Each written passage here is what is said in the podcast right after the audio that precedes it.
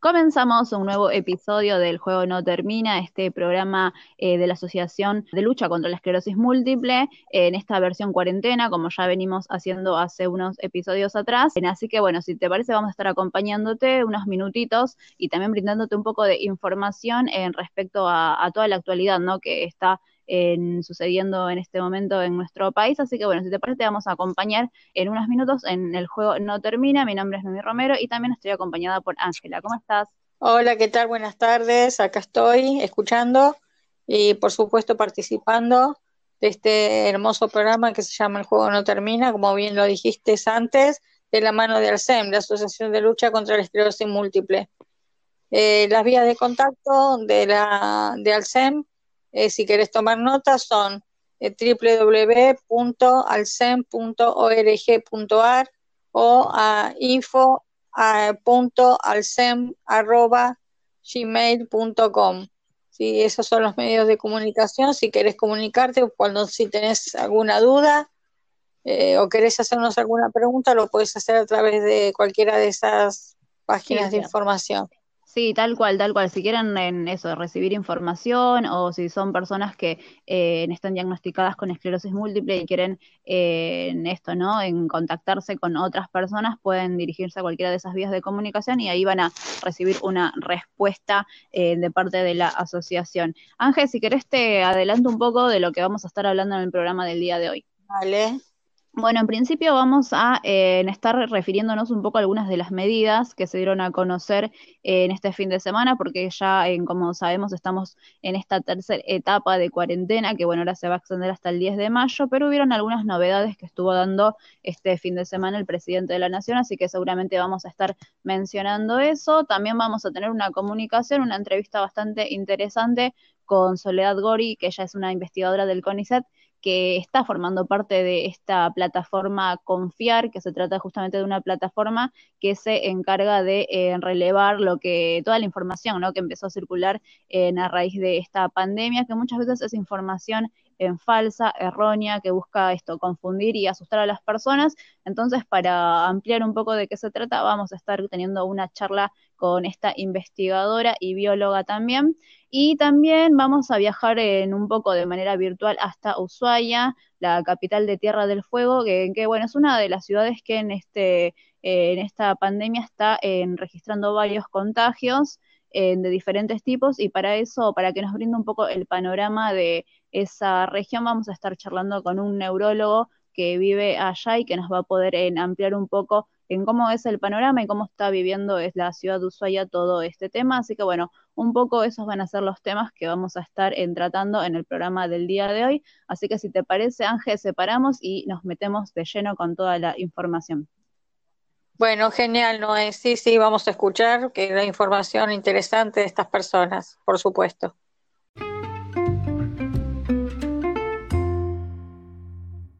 Como te contábamos al comienzo del programa, íbamos a tener en el programa del día de hoy una entrevista, una entrevista porque eh, en el marco de esta pandemia, bueno, de lo que estamos viviendo todos y todas, eh, también lo que está circulando mucho es la información, pero información de, todo tipo. Seguramente a muchos les ha llegado cadenas de WhatsApp o han leído mensajes por redes sociales eh, en que se trata de información que muchas veces no está chequeada, información que no es del todo correcta. Entonces, para ampliar un poco eso, nos pareció importante charlar con gente especializada que se está dedicando justamente a chequear este tipo de noticias e información que circula. Así que en este caso tenemos a Soledad Gori, que es bióloga y doctora de la UBA y también investigadora del CONISAT, que está formando parte de un proyecto muy interesante que se llama Ciencia Anti-Fake News COVID-19, que justamente se encargan de hacer un relevamiento y un rastreo de esa información. Soledad, ¿cómo estás? Hola, ¿cómo están? ¿Todo bien? Bien, eh, bueno, como mencionábamos un poco al principio, nos parecía interesante charlar con vos para eh, un poco eh, analizar, ¿no? de qué se trata toda esa información que empezó a circular a partir de, la pandemia y también en derribar algunas de estas noticias falsas, ¿no? Sí, bueno, por toda esta intro que vos hiciste muy bien, justamente por eso es que arrancamos este proyecto. vimos que nos llegaba mucha información con contenido en parte cierto, pero la mayor parte era alarmista y tergiversado, ¿no? Falso. Eh, y la realidad es que lo veíamos que llegaba por, bueno, viralizado por las redes sociales, por las cadenas de WhatsApp, eh, le llegaba a nuestras familias que también eh, nos preguntaban, al ser científicos, nos preguntaban todo el tiempo cómo podían hacer desde la, cosa más básica, que es, no sé, cuánto dura el virus en la heladera, entonces cómo limpio los, los productos que traigo, hasta, no sé, pero es verdad que eh, el dióxido de cloro sirve para matar al COVID, entonces lo están vendiendo, eh, hasta lo estaban vendiendo en, plataformas así online de, venta de mercadería y que supuestamente ya le bajaron, así que me alegro por eso, pero mm, tuvimos así como de un extremo al otro o información también que llegaba a los medios de comunicación grandes, eh, que también levantaban noticias falsas. así que eso, básicamente quisimos eh, comprometernos socialmente con esto. Eh, lo que hicimos fue eh, armar un proyecto autogestivo, ¿no? De manera también voluntaria. Y todos somos trabajadores y trabajadoras científicos del CONICET y le ofrecimos al CONICET este trabajo para poder eh, hacerlo como de una manera más oficial, ¿no? Llevar una respuesta clara y, concreta de una manera oficial a la gente. Y bueno, así es como estamos eh, subiendo todo el material científico que hacemos a una plataforma que se llama Confiar, eh, que bueno, pueden entrar ahí, la buscan por internet y también a nuestras redes sociales y ahí tratamos de, de subir todo, las desmentidas, ¿no? Y también el contenido además que que sirva como para poder saber cómo moverse y qué conductas tomar en, esta pandemia. Soledad, bueno, ahí nos contabas un poco cómo surgió en este proyecto, esta iniciativa de ciencia anti-fake news, que es lo que, la integrás vos justamente y otro equipo de investigadores e investigadoras. Em, me gustaría esto preguntarte, ¿no? Porque vos ahí un poco ya adelantabas en un poco de estas noticias y información con la que se encontraron, pero también al principio circuló mucho medidas de prevención para aliviar los síntomas eh, y cuestiones también que tenían que ver con, con esto, ¿no? Con la prevención, con cuestiones de, limpieza y cuidados, digo, ¿con qué se encontraron ustedes y cómo fueron relevando todo ese material, no? Bueno, eh, nos encontramos con muchas cosas, muchas dudas eh, de la gente y también ahí ya en medios oficiales, como que, el, o en medios oficiales, en medios de comunicación, digo, no, no oficiales, eh, ya la, prevención y el lavado de manos, eso desde un principio estuvo bastante claro. Creo que ahí no hubo eh, no, no, diría que es el tópico que, peor estuvo respecto a la comunicación. Ahora sí, eso se vio mucho en lo que eran eh, redes sociales o cadenas de WhatsApp, que han llegado cosas que no estaban bien o que quizás, eh, no sé, te decían que para desinfectar tenías, podías usar eh, no sé, luz UV, por ejemplo, ¿no? Que quien tiene luz UV igual también para hacerlo y además que no te explican en ningún caso los peligros que tiene utilizar algunas cosas, ¿no? Eh, o, por ejemplo, mal diluida, o la lavandina pura, por ejemplo, la lavandina pura que no tiene efecto porque necesita estar eh, diluida para justamente tener su efecto, y además que es muy peligrosa porque ocasiona quemaduras también, ¿no? Si uno la usa mal, bueno, si no se protege. Em, en ese sentido llegaron más por ese lado. Nosotros lo que hacemos es eh, relevar todas las fakes y las, o las falsas noticias o todo este contenido que, como te decía, más o menos lo clasificamos así. Un grupo es eh, un grupo de noticias o de, o de cadenas y de fakes, es más que nada lo que llega por redes sociales eh, que como te digo es un poco menos, tal vez un poco menos serio, ¿no? Como están armados y eso, em, que son videos, audios, cadenas. El, un segundo grupo, que son las noticias falsas en los medios de comunicación, los que tienen contenido que es falso, como por ejemplo la eh, creación del virus en el laboratorio, suponete, y después el tercero eh, sería el que más nos preocupa, que es el que, bueno, cuando llegan estudios que están todavía, eh, que son preliminares y que todavía no tienen eh, una conclusión, sin embargo llegan a los medios de comunicación, de esos hay un montón, están saliendo todo el tiempo y es bastante riesgoso porque puede llegar a cambiar las conductas de las personas eh, así como también esto, ¿no? Cuando apareció la hidroxicloroquina como el tratamiento, hay gente que fue corriendo a la farmacia y hubo desabastecimiento de hidroxicloroquina que se utilizaba para otras patologías, como artritis reumatoidea, por ejemplo, y en verdad no, o sea, no podés automedicártelo, o sea, ya no podés automedicarte, y menos una hidroxicloroquina, ¿no? Que también se han visto algunos efectos adversos importantes, ¿no? Y ha causado algunos, algunos revuelos en, otros países, pero bueno, básicamente eso. Em, y nosotros nos agrupamos en tres comisiones. La primera que justamente recaba, clasifica, chequea las fuentes de estas fakes, hace todo ese trabajo de organización y de clasificación, ve lo que es más urgente, ¿no? Porque a veces también tenemos algunas más coyunturales, que las tratamos de sacar lo más rápido posible. Y una segunda que lo que hace es armar todo el fundamento teórico que se basa en las en el contenido científico que hay hoy en día disponible, es decir, en los trabajos y publicaciones científicas que nosotros estamos acostumbrados a leer ese lenguaje, ¿no? Y, a interpretarlo, porque trabajamos eh, con papers todo el tiempo, con publicaciones científicas. Eh, armamos ese fundamento teórico que nos permite desmentir y también no solo desmentir, sino, bueno, dar el contenido certero, ¿no? Respecto a ese, a ese fake. Y la tercera comisión es la que adapta un poco más el lenguaje académico a un lenguaje coloquial como para que llegue a todos y pueda ser una respuesta clara y, concreta y sencilla. Eh, eso es básicamente el trabajo más arduo que hacemos.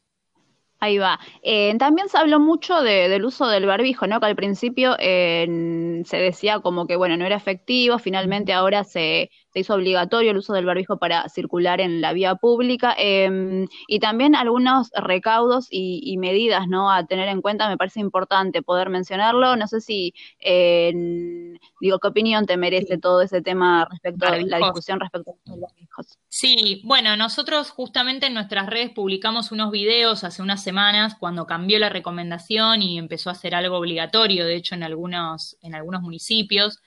Eh, la verdad es que al principio nosotros no estábamos muy de acuerdo, sinceramente, con el uso obligatorio, porque realmente eh, lo que no, creemos que hace falta es educación. No somos una sociedad que está acostumbrada a usar barbijo, eh, que sí ocurre quizás en, los países, por ejemplo, en China, que es como tienen muchas epidemias muy seguidas y entonces la gente ya tiene ya tiene un poco más de familiaridad, ¿no? Como que sabe un poco usarlo. Acá hubo como al principio gente que exageraba, podríamos decir, entre comillas, y salía con el barbijo y los guantes y así iba al súper, pero así también tocaba todo, ¿no?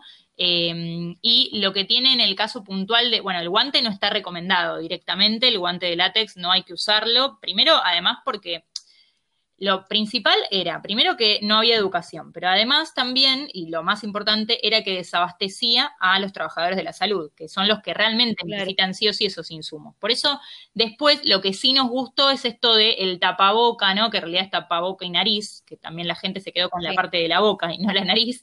Em, y ahí ya cambió un poco la cosa. ¿Por qué? Porque vos ahí ya no estás dejando al, al médico o al enfermero sin su material que necesita sí o sí, o al infectado, porque la persona infectada también tiene que tenerlo. Entonces, eh, ahí ya cuando fue tapaboca o, barbijo casero, nos, nos contentó un poco más. Eh, pero el tema es la educación. O sea, si, no, si las personas no saben usarlo, no saben que no se pueden tocar el barbijo en la calle, o que por lo menos si se lo tocan porque se les está cayendo, entonces ya obviamente si se cae también deja de tener eh, su función, ¿no? Lo que tienen que tratar de hacer es limpiarse las manos antes y después. Entonces tratar de llevarse en la calle alcohol en gel eh, o, por, o, alcohol 70% también preparado, como para poder limpiarse rápidamente y ahí sí manipular el, barbijo. Pero la idea es tratar de no tocarlo, no tocarse la cara tampoco, y al tener incomodidad la gente se, lleva más la mano a la cara, cosa que normalmente quizás no haría. Eh, entonces esas cosas hay que tenerlas en cuenta, o cuánto tiempo usarlo, cómo lavarlo, eh, muchas cuestiones que, bueno, nosotros tratamos también de abordar para que se use bien y ahí sí entonces empieza a ser más efectivo. La realidad es que no puede, em, no va a reemplazar nunca ni el lavado de manos ni el distanciamiento físico. O sea, siempre hay que tratar de mantener el, distanciamiento lo máximo que se pueda de una persona, porque hay todavía estudios en los cuales eh, se ve que él, depende cuál barbijo, puede llegar a tener partículas del lado de afuera, entonces por eso es que justamente no hay que tocarlo. Eh, es una barrera, es verdad, pero también no es Perfecto. Claro, claro, sí, tal cual. Em, y además esto de, no tocarlo, ¿no? Quizá algunas recomendaciones que nos pueda dar respecto a la reutilización, cómo higienizar ese barbijo y también en nada, una duda que, que me surgió en cuanto a la efectividad, ¿no? En, cuanto, a, no sé, ¿qué es mejor, del barbijo o esas máscaras que, que se empezaron también a, ver en algunos, en algunos casos con estas placas más de, de plástico? Sí. Bueno, eh, todo esto está, eh, la, verdad que justo todas esas dudas están subidas, así que si alguien quiere más información también se puede fijar. Eh, pero más allá de eso te digo, lo que nosotros más recomendamos, nosotros no, en realidad, ¿no? Siempre nos basamos en las, también en, el contenido oficial del Ministerio de Salud y, la OMS, más que nada. Em, lo que hay que tratar de hacer es, cuando uno nota que el barbijo ya está un poco humedecido, ¿no? Eh, ahí ya tendría que cambiarlo o lavarlo. O sea, lo ideal es tener dos para justamente no tener que estar lavando y esperando a que se seque el otro, ¿no? Uno cuando llega a su casa, ya si lo vio, si tiene que estar mucho tiempo fuera de la, en la calle, lo que tendría que hacer es eso, tener quizás otro, ¿no? Y siempre antes de manipularlo, siempre va a tener que eh, limpiarse bien las manos con, alcohol en gel, como te decía, porque agua y jabón no, no, tenés en la calle. Pero lo ideal es que igual si estás en la calle, que no va a ser mucho tiempo, seguramente trates de no tocarlo ni de cambiarlo ni nada, ¿no? Siempre tratar de usar el mismo y el menor tiempo posible, o sea, depende un poco cada caso. Ahora, eh, lo ideal es tener dos, entonces, como te decía, porque si llegas a tu casa y después tenés que, por algún otro motivo, salir, bueno, poder utilizar el otro hasta que puedas lavar el primero que usaste. Lavar es lavar con agua y jabón, no necesariamente necesita algún otro tratamiento y si no, lavarropas también está, está recomendado. Eh, y bueno, el máximo uso se puede llegar hasta dos horas. Ahora, el tema es si se moja por alguna cuestión, no sé, salen ahora mismo con lluvia, quizá eh, ahí sí eh, tendrían que usarlo menos tiempo, pero si no, hasta dos horas se podría utilizar. Y la última pregunta que me hiciste fue lo de las máscaras. En ese caso, el tema de las máscaras lo que hace es proteger el resto de la cara y los ojos, ¿no? Que era otra de las vías de contagio, que quizás no es la más prevalente, pero es una vía de contagio también. Entonces, lo que también hace es que cuando uno tiene el barbijo puesto, que le incomoda un poco, si tenés la máscara, si te llegas a tocar, como que no te estás tocando la cara. Ahora, ¿por qué dije esto del barbijo? Porque en realidad lo que nosotros y, bueno, de vuelta la, la, Organización Mundial de la Salud y, el Ministerio de Salud recomienda es que la máscara no la uses sola, sin cubreboca. La idea es que uses las dos cosas, porque la máscara en sí no está cerrada. Entonces, si vos, qué sé yo, estornudás, porque siempre acordemos, recordemos que el cubrebocas lo que hace es proteger a la otra persona, más que a nosotros mismos. Entonces, si vos estornudás con la, con la eh, la máscara puesta, no sé, y estás ahí, como decimos con los chicos, estás agarrando unos tomates, bueno, escupiste todos los tomates, digo, ¿no? Como que la idea es que eh, trates de tener las dos cosas, la doble protección en ese caso, si es que te, te deja más tranquilo llevarte también la máscara puesta, o algunos están usando anteojos, por ejemplo. Claro, sí. Bueno, ahí va. Entonces es mejor esto, ¿no? Como complementar las dos cosas. Eh, no reemplaza el cubreboca, es complementario, no, no lo reemplaza. Claro, ahí sí, no, sí quedó bastante claro. Eh, y la última, Soledad, como un, algún tip, ¿no? Algún consejo para eh, darnos cuenta cuando se trata de informaciones falsas, digo, cuando eh, nos llegan esas cadenas de WhatsApp y demás, digo, cómo chequear si esa información es certera y, darle bolilla o, o directamente en darnos cuenta y decir, no, bueno, esto es una información que, que no está chequeada y poder desestimarla. Bueno, los consejos están también en la plataforma Confiar porque lo han hecho el sector más periodístico, ¿no? Que es un poco el que, el que puede tener más conocimiento sobre chequeo de información, pero lo que nosotros estamos viendo y estamos también eh, dándonos cuenta, ¿no? De, cómo llega la información, hay que desconfiar primero que nada del título. Generalmente tienen eh, los títulos, por ejemplo, en medios de comunicación, títulos alarmistas o que generan angustia. Eh, porque lo que buscan justamente es el clic, ¿no? El que uno acceda a esa noticia. Entonces eso ya tiene que traer desconfianza. ¿sí?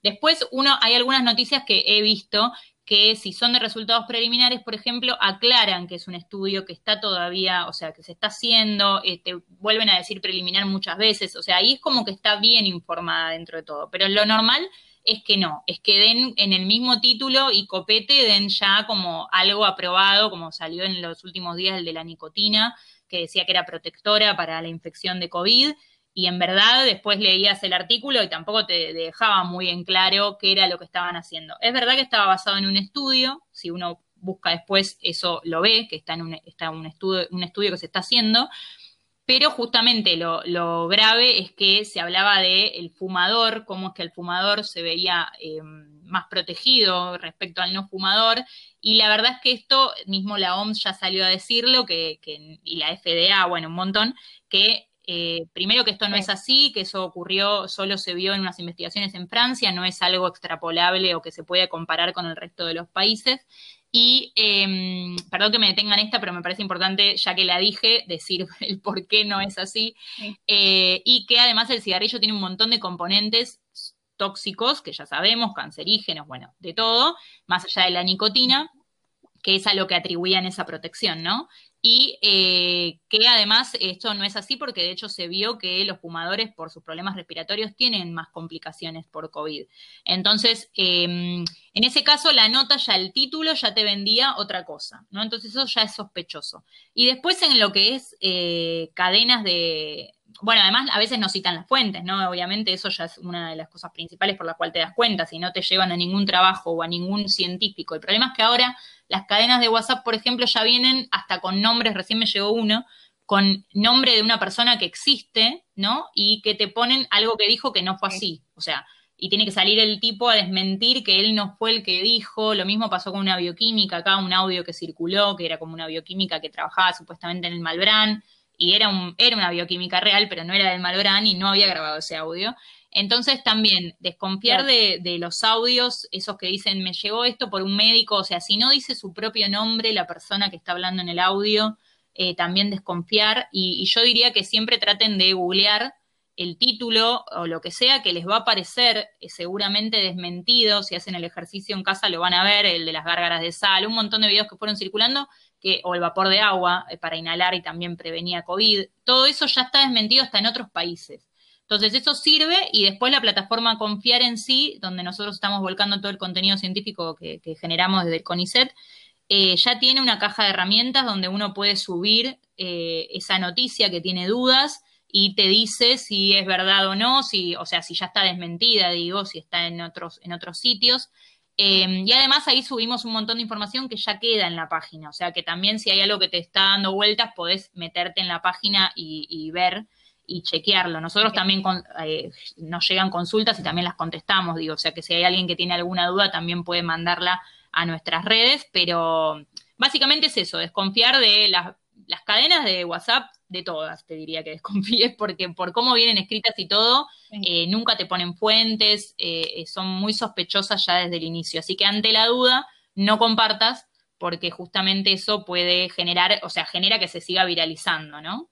Tal cual. Eh, antes de, terminar, ¿qué opinión te merece esto de, bueno, que empezó a aplicarse hace poquito, lo de la, aplicación y este funcionamiento de los test serológicos en algunas en estaciones de transporte, como estaciones de trenes y demás. Los test serológicos que se están aplicando ahora son eh, simplemente, podríamos decir, para estudios poblacionales, ¿sí? Para poder ver si las, las medidas que está tomando el gobierno y el aislamiento, etcétera, está sirviendo o no, si se tiene que empezar a abrir, cómo responde la población, cómo está respondiendo al virus en este país, porque también siempre hay que hacerlo más allá de los estudios que podamos tener en otros países, también es necesario saber acá cómo se transmite y qué defensas estamos generando.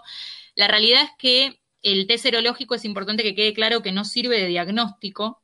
Lo que te está demostrando es que uno hizo eh, inmunidad o anticuerpos, en realidad, anticuerpos es lo más específico, contra ese virus. Ahora, esta técnica tiene muchos falsos negativos y muchos falsos positivos. Los negativos, por ejemplo, tienen que ver con el periodo en el cual a uno le están tomando la muestra. Esto justamente se hace aleatorio a propósito para ver en realidad eh, sin sesgo, ¿no? Quiénes son eh, las personas que pueden haber tenido contacto con el virus sin síntomas. O sea, personas a las que se los están haciendo son personas que no tienen síntomas, no están aisladas. Entonces, eh, por eso es un estudio poblacional, porque es más, más que nada para ver si se pesca, ¿no? alguien que no tuvo síntomas y que, sin embargo, tiene anticuerpos. Entonces, evidentemente, estuvo expuesto al virus. Lo que, la información que te da es esa, es que vos estuviste expuesto al virus, pero no se sabe si ahora estás en este momento expuesto al virus o si estuviste eh, hace un par de meses. Lo importante es que siempre tiene un periodo de ventana, como te decía, porque como tenés que esperar esa generación de los anticuerpos, que el cuerpo tarda un poco en hacerlo, tiene un despasaje de más o menos una semana o un poquito más en que se infectó la persona se contagió y que hace los anticuerpos. Entonces, en esa semana uno pudo haber estado contagiando. Por eso es que el, test diagnóstico, en verdad, el que se hace es la PCR, que es una técnica súper sensible y que apenas vos tenés un síntoma, ya te hacen, como esos casos sospechosos, ya te hacen ese test. Y ahí te dice que tenés el virus. O sea, lo que hace el test de PCR es ver el virus y el test serológico ve la respuesta ante el virus. Hay muchas personas que quizá, o sea, se vio en algunos estudios que hay un porcentaje de la población que puede no hacer esos anticuerpos o que puede hacer muy bajitos los anticuerpos. Entonces eso se está estudiando y por eso también es que no se utiliza esta técnica como diagnóstico porque puede tener diferencias entre la población y que quizás tengas, como te decía, un falso negativo, o sea, una persona que en verdad está contagiada, pero eh, le dio negativo el test porque todavía no hizo anticuerpos y ande quizás dando vueltas por por la calle, digo, ahora estamos en aislamiento, o sea que eso no debería ocurrir, pero si no, está, no estuviéramos en aislamiento y ese fuera el test que te dice si salís o no salís, y es un problema, porque podrían estar contagiándose sin, eh, sin saberlo. Sí, quedó, quedó bastante claro. Eh, si te parece, Soledad, compartinos las redes sociales de ustedes para que las personas puedan esto, ¿no? Chequear en estas dudas que tienen o ver esas las recomendaciones que ustedes nos Bueno, mira, primero la plataforma Confiar es, entran por confiar.telam.com.ar y todo lo que eh, nosotros hacemos es la parte científica de, ese sitio. Tiene otras, otras, otros actores también involucrados, pero nosotros estamos en lo que dice Fuente Conicet. Y después eh, tenemos nuestras redes que son arroba anti doble guion bajo fake news. Y ahí tenemos en Twitter, Instagram y Facebook eh, los mismo, el mismo material que está en la plataforma, en otro formato, para que justamente sea ameno para todos. Y eh, también material complementario como videos, eh, cosas que, o mismo vamos subiendo también las notas para que también se vayan eh, familiarizando con todo lo que vamos contando, todo lo que queda fuera de lo que es la plataforma. Después las redes de CONICET también van a empezar a sacar diferentes materiales audiovisuales también. Bueno, perfecto. Entonces ahí a los que quieran chequear estas informaciones falsas o tengan dudas o también quieran ver las recomendaciones que dan los científicos y científicas del CONICET que están en esta plataforma, bueno, pueden chequearlo en esas redes. Te agradecemos, Soledad, por, esta charla y ampliarnos un poco esta mirada, ¿no? Respecto a toda la información que circula. Así que bueno, vamos a estar chequeando esas redes para derribar esta información. Sí, así podemos entre todos combatir la, la infodemia y estar un poco más tranquilos. Ahí va. Bueno, te agradecemos y hasta cualquier otro momento. Hasta luego. Ahí pasaba Soledad Gori, ella es bióloga, doctora de la UBA e investigadora del CONICET, que nos estaba hablando un poco de estas fake news que empezaron a circular respecto a la pandemia. Como te contábamos al comienzo del programa, este fin de semana se dieron a conocer algunas novedades. Ingresamos en esta tercera etapa de la cuarentena que se va a extender hasta el 10 de mayo en principio. Estuvo el presidente de la Nación, como viene haciendo habitualmente en las, diferentes, las diferentes conferencias y comunicaciones públicas, en la que bueno, se estuvo refiriendo justamente a esta extensión y esta tercera etapa de cuarentena, en la que, bueno, dijo algunas medidas, también anunció algunas medidas eh, para aquellas ciudades en que tengan menos cantidad de población, ¿no? Para las ciudades, por ejemplo, que tengan eh, menos de 500.000 habitantes, en donde sí se iban a dar algunos cambios, algunas, eh, se iba a flexibilizar algunas de las medidas, porque son algunos de los lugares que tienen eh, justamente menos población en principio y además menos contagios. Por otro lado, en el caso de, Buenos Aires, del Gran Buenos Aires y la ciudad de Buenos Aires, por ejemplo, estas medidas no, no se aplican justamente por ser poblaciones muy eh, numerosas, con mucha cantidad de, personas y además porque justamente somos unas de, los, unas de las regiones que tienen varios, eh, registran varios contagios que van aumentando lamentablemente cada vez, entonces por ese motivo esta flexibilización de la cuarentena no nos toca, al igual que el resto de ciudades como Rosario, Córdoba, Tucumán, por ejemplo, Santa Fe, entre otras provincias. No sé si estuviste escuchando, Ángel, estas medidas, eh, pero en un momento surgió ahí como una confusión de em, si esta flexibilización de las medidas se iban a aplicar a, estas regiones, pero finalmente eh, dejaron claro que eh, no, iba a, no iban a aplicarse. Y esta otra medida que en algunas de estas ciudades con menos población y menos contagios iban a tener la posibilidad de salir una hora al menos 500 metros a la redonda desde sus hogares, en, nuestro caso no nos corresponde, pero bueno, ahí hubo un tema en, en un momento en que parecía que algunas personas habían interpretado que sí, pero finalmente se dispuso que la cuarentena se mantenga como hasta el momento venía desarrollándose, ¿no? Con este aislamiento obligatorio, salvo en, obviamente en aquellas personas exceptuadas, pero el resto de la población se debe mantener normalmente en sus casas. Sí, sí, eso lo escuché eh, y también eso también depende mucho del intendente de cada de cada localidad. ¿no? De, lo que decide hacer con su, con su gente.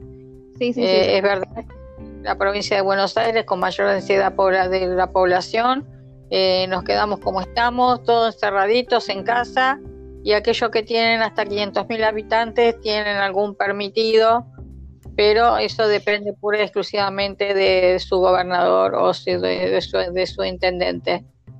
Sí, sí, es así, se les dio la, jurisdicción y la potestad a, los a las diferentes autoridades de, las diferentes ciudades y municipios, pero también en, en caso, eh, digo, se va, se va a hacer un seguimiento exhaustivo y se tiene que, y tienen que brindar justamente un, análisis de cómo va evolucionando los contagios y eso también va a ser una de las medidas a tener en cuenta a la hora de eh, flexibilizar o no esta, esta cuarentena. Por otro lado, eh, también una, una, si se quiere, buena noticia tiene que ver con, que el presidente daba a conocer que justamente se redujo el tiempo de duplicación del contagio de lo que fue en su comienzo en hasta, en esta, hasta esta etapa que nos toca atravesar ahora. Hubo una reducción del, del tiempo ¿no? en que se produce el contagio, con lo cual eh, significa de alguna manera que está siendo efectiva esta medida del distanciamiento social que estamos teniendo en todas las personas, así que nada, es importante recalcar esto para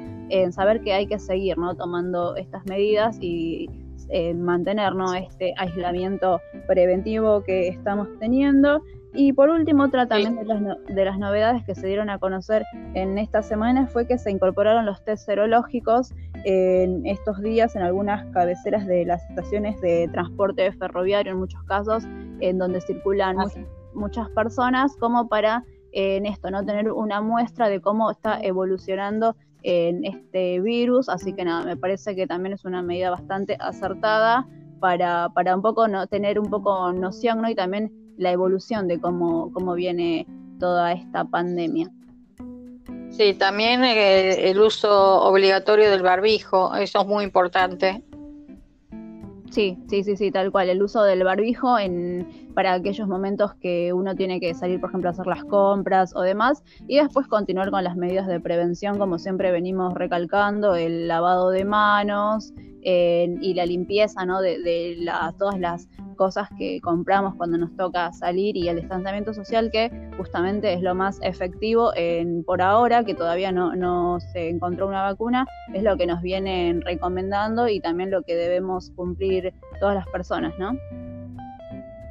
Así es, así es, así es. Cuidarse mucho y estar muy atento a lo que nos, a lo que nos, se nos informa y bueno, nada, hacer caso, por más que, cueste, por más que sea engorroso, por más que uno esté adentro cerrado sin poder salir, eh, hay que tomar las medidas porque es debido a muerte, o sea, es algo que es histórico, que se nos fue de las manos y que lamentablemente tenemos que cumplir.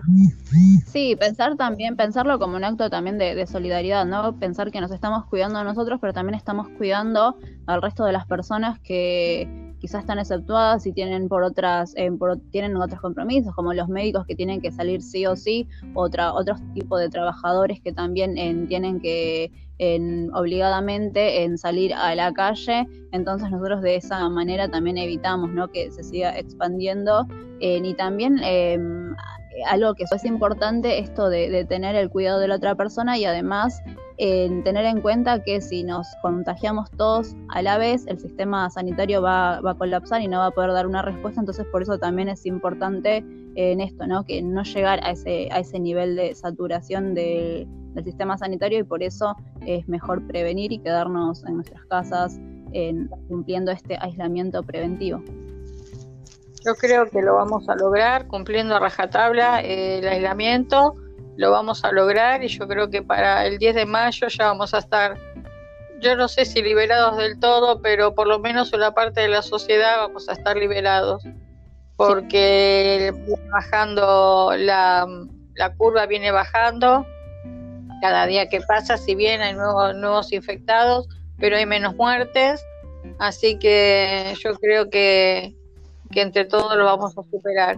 Si bien yo, pensándolo en frío, creo que es un año perdido, porque esto no se va a terminar el 10 de mayo, esto va a continuar eh, con, todas las eh, todas las normativas que nos han dado hasta ahora y todos los cuidados que tenemos que tener hasta ahora, yo creo que lo vamos a tener hasta fin de año.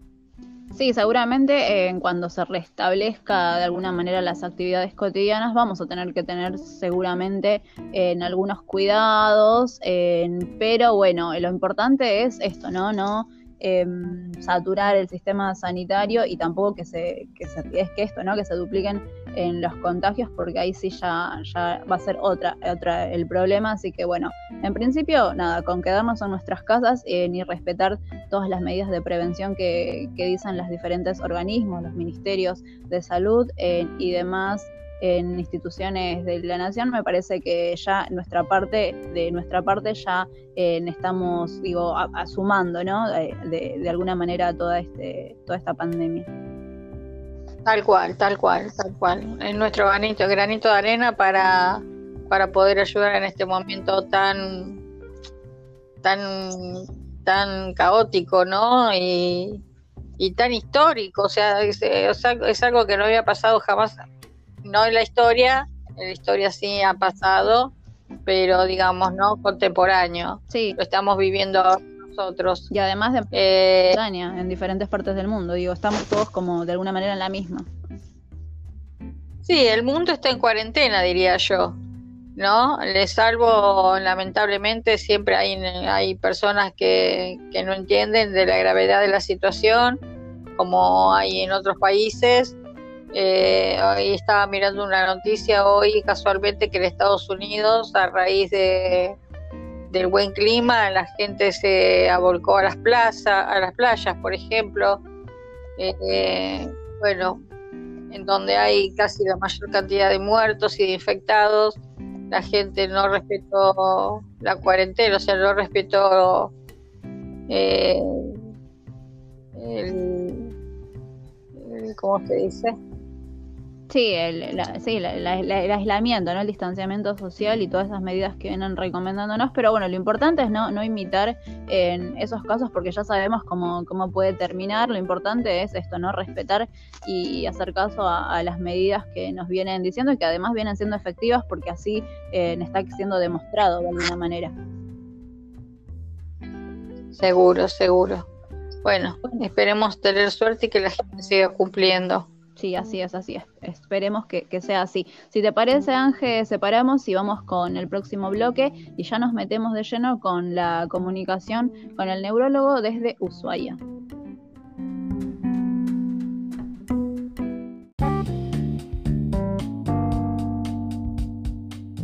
Como te mencionábamos al comienzo, en este, en este episodio del día de hoy del juego no termina, vamos a estar contando con el testimonio de Patricio Laval. Él es un médico neurólogo que vive en la ciudad de Ushuaia, en la provincia de Tierra del Fuego, que justamente es uno de los lugares entre otras ciudades de, nuestro país que eh, está teniendo un alza en, cuanto a los contagios por coronavirus. En, a la fecha se registraron 108 casos, de los cuales en alrededor de 60, bueno, fueron en recuperaciones, ¿no? Personas que eh, contrajeron el virus pero que ya se están recuperando, pero igualmente es una de las provincias que eh, tiene un alto nivel de, contagios. Eh, por diferentes formas, no tanto por contactos estrechos con personas que tenían el virus, así como también se, fue dando lo que es la circulación comunitaria, así que bueno, por ese motivo eh, venimos recalcando siempre ¿no? que es importante mantener el distanciamiento social, eh, pero bueno, para que nos amplíe un poco la situación y el panorama que viven en la provincia, vamos a escuchar eh, lo que nos decía Patricio Laval, este médico neurólogo de la provincia de Tierra del Fuego. Hola, buenos días. Soy el doctor Patricio Laval, soy médico neurólogo, vivo en la ciudad de Ushuaia y atiendo pacientes con esclerosis múltiple ya hace muchos años. Eh, la cuarentena en nuestra ciudad es muy dura, eh, dado que eh, Ushuaia es una de las ciudades que tiene mayor cantidad de infectados por, en forma proporcional por el coronavirus. Al principio, de, antes de que se decretara la cuarentena a nivel nacional, habían entrado durante el transcurso de este año, habían entrado muchísimos este, barcos eh, turísticos en cada barco con 2.000, 3.000 personas. Eh, y a partir de ahí hubo una, explosión eh, importantísima en las primeras semanas con la cantidad de casos. Por suerte en este momento ya hay este, menor transmisión, está bastante más controlado, pero igual hace que Ushuaia haya sido golpeada muy fuerte y tiene muchos casos por, proporcionalmente por la cantidad de habitantes que somos. Ahí pasaba Patricio Laval, médico neurólogo que vive en Ushuaia, contándonos un poco cuál es el panorama que viven allí, como decíamos, una de las ciudades que tiene un alza en cuanto a los contagios de coronavirus. Así que bueno, ahí escuchábamos el testimonio. y también, si te parece, escuchamos esta segunda parte de, la, de la opinión y el testimonio que nos traía Patricio Laval. Dale. Con respecto a, mis pacientes con esclerosis múltiple, bueno, los centros médicos están todos cerrados, lo único que está eh, funcionando es el, eh, hospital eh, y algunos centros de atención primaria, únicamente para urgencias, por lo que los pacientes con esclerosis múltiple en este momento de la única forma en que podemos tener acceso es a través de eh, los medios eh, de las redes sociales, eh, a través de WhatsApp. también abrí una, mm, una cuenta de Citaldoc para, para poder acceder a que los pacientes puedan acceder a tener videoconsultas. no estoy acostumbrado a, a, las consultas por chat, es más, siempre las rechacé, las consultas por chat, pero bueno, en este momento no nos queda otra. Todos los pacientes están recibiendo sus recetas eh, digitales, eh, con eso pueden ir a, las farmacias o las farmacias les alcanzan los medicamentos. Y bueno, lo que creo que el, punto más crítico, creo que eso lo estamos este, llevando bien, y creo que el punto más crítico que estamos viviendo eh, con nuestros pacientes es el tema de las rehabilitaciones. Eh, las rehabilitaciones de todo tipo, las rehabilitaciones eh, motoras, kinesiológicas, las rehabilitaciones cognitivas, eh, están sufriendo realmente un retraso muy importante. No es posible la, atención ni personalizada, ni este, solamente a través de, de la computadora, como dijimos antes, a través de las redes sociales, cosa que eh, saben ustedes perfectamente que es muy difícil. Eh, esperamos que en estos momentos, este, que son los más duros, ya llevamos más de casi un mes y medio en esta situación, bueno, que pongamos un poquitito más de esfuerzo y que, bueno, esto pase lo más rápido posible, que volvamos a, poder vernos en el consultorio, que podemos volver a vernos en los centros de rehabilitación eh, y que, bueno, esto impacte de la menor forma posible eh, en todos nuestros pacientes. Quiero agradecer a la radio, quiero agradecer a, Susana y a la gente de Alcem por estar eh, pendientes siempre de, que de lo que nos está pasando en el sur de nuestro país. Muchas gracias. Y ahí estaba Patricio Laval pasando por El Juego No Termina, en este médico neurólogo desde Ushuaia, nos compartió un poco de información eh, de lo que sucede allí, así que bueno, de alguna manera te traíamos un poco de esta información para también tener un panorama más amplio de lo que sucede en el resto de ciudades y provincias más allá de, de, Buenos Aires, que es donde nos toca vivir a nosotros. Así que, bueno, ahí pasaba el neurólogo Patricio Laval. Perfecto. Bueno, de esta manera llegamos al cierre del episodio de hoy del Juego No Termina, el programa de la Asociación de Lucha contra la Esclerosis Múltiple. Eh, así que bueno, agradecemos a todas las personas que se comunicaron en el día de hoy y a sus testimonios que estuvieron pasando por este programa. Seguramente la próxima semana estemos compartiendo un nuevo episodio y también vamos a estar eh, brindándote nueva información y también vamos a estar viendo qué sucede en otras de las regiones de, del país, ¿no? Respecto a este tema, esta pandemia que nos tiene en medio ahí con, con, con toda nuestra atención en eso. Así que, bueno, Ángel, si te parece, nos vamos a estar comunicando en la próxima semana y compartiendo un nuevo episodio. Ok, sí, no, eh, nos vamos a estar comunicando nuevamente. Y bueno, para aquellos que tengan alguna duda o que quieran comunicarse con el SEM, pueden hacerlo a través de su página de internet www.alsem.org.ar y si quieren información o pedir información, pueden hacerlo a través de info.alsem.gmail.com y bueno, nada, van a estar, eh, les van a contestar a la brevedad posible eh, cualquier información que quieran saber acerca de la esclerosis múltiple, de la enfermedad en sí, o cualquier otra pregunta que quieran hacer. Sí, Ángel, y sabes qué, en un, dato para, para, las personas que están escuchando, eh, les recomendamos estar atentos y atentas a las redes sociales de Alzan porque próximamente se va a estar dando a conocer, en, hay una información un poco, algunas novedades ¿no? de las actividades que tiene la asociación para el mes de mayo, un mes que es bastante importante para la asociación porque eh, justamente el 30 de mayo no es nada más ni nada menos que el Día eh, Mundial ¿no? de las personas con esclerosis múltiple, de esta enfermedad eh, que nos tiene a todos y a todas metidos en este, en, en, este programa, ¿no? que nos encargamos justamente de difundir temas vinculados a esta enfermedad. Así que próximamente van a estar surgiendo algunas novedades allí en las redes de Alzem respecto a todas las actividades, que son un montón, en que se van a estar viniendo para este mes de mayo. Así que estén atentos a la página a la página del SEM este, para que se enteren de las distintas actividades que va a haber durante todo el mes. Tal cual, como decías, estén atentos y atentas que, bueno, se vienen un montón, un montón de actividades que vamos a estar compartiendo y difundiendo seguramente en los próximos programas también. Así que, bueno, si les parece, de esta manera no, nos despedimos, le mandamos un saludo grande al resto de los integrantes de Alcem que también eh, están aportando de alguna manera siempre y están del otro lado escuchándonos. Así que de esta manera terminamos con un nuevo episodio del Juego No Termina. Nos vemos la semana que viene. Chau. Muchas gracias, nos vemos. Un beso grande para todos.